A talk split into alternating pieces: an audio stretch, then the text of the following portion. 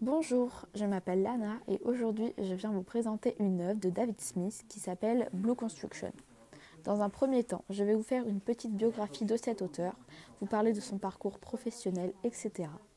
Et ensuite, je vous présenterai l'œuvre et je vous présenterai les techniques qui ont permis de la réaliser. David Smith est né en 1906 à Decatur, dans l'Indiana.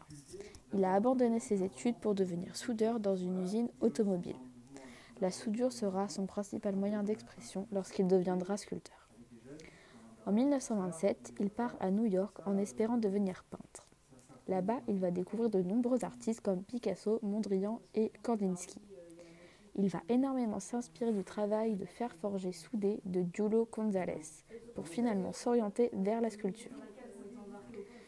Il va travailler avec des matériaux de récupération, apprendre la technique de la forge pour pouvoir modifier les pièces métalliques et pour les assembler.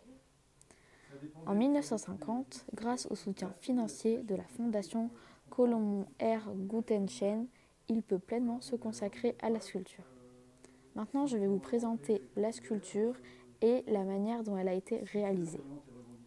La sculpture Blue Construction a été réalisée en 1938 et fait partie d'une série d'œuvres appelée Star Cage. Pour créer cette œuvre, David Smith a fait des recherches très méticuleuses sur le type de revêtement industriel et sur les réactions chimiques des couleurs pour fabriquer des sculptures en acier. Il a assemblé une série de formes différentes et les a ensuite ancrées sur un piédestal. Le tout a été recouvert d'un revêtement protecteur habituellement utilisé dans l'industrie et d'un revêtement de verre en poudre avant d'être cuit au four.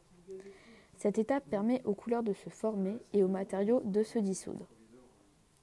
David Smith s'oppose au fait que la sculpture devrait être blanche et brune comme le marbre ou verte comme le bronze. C'est pour cela qu'il crée, une sculpture Blue Construction une sculpture polychrome avec plusieurs couleurs réparties de manière irrégulière. Plusieurs effets différents sont modélisés. Je vous souhaite une agréable visite.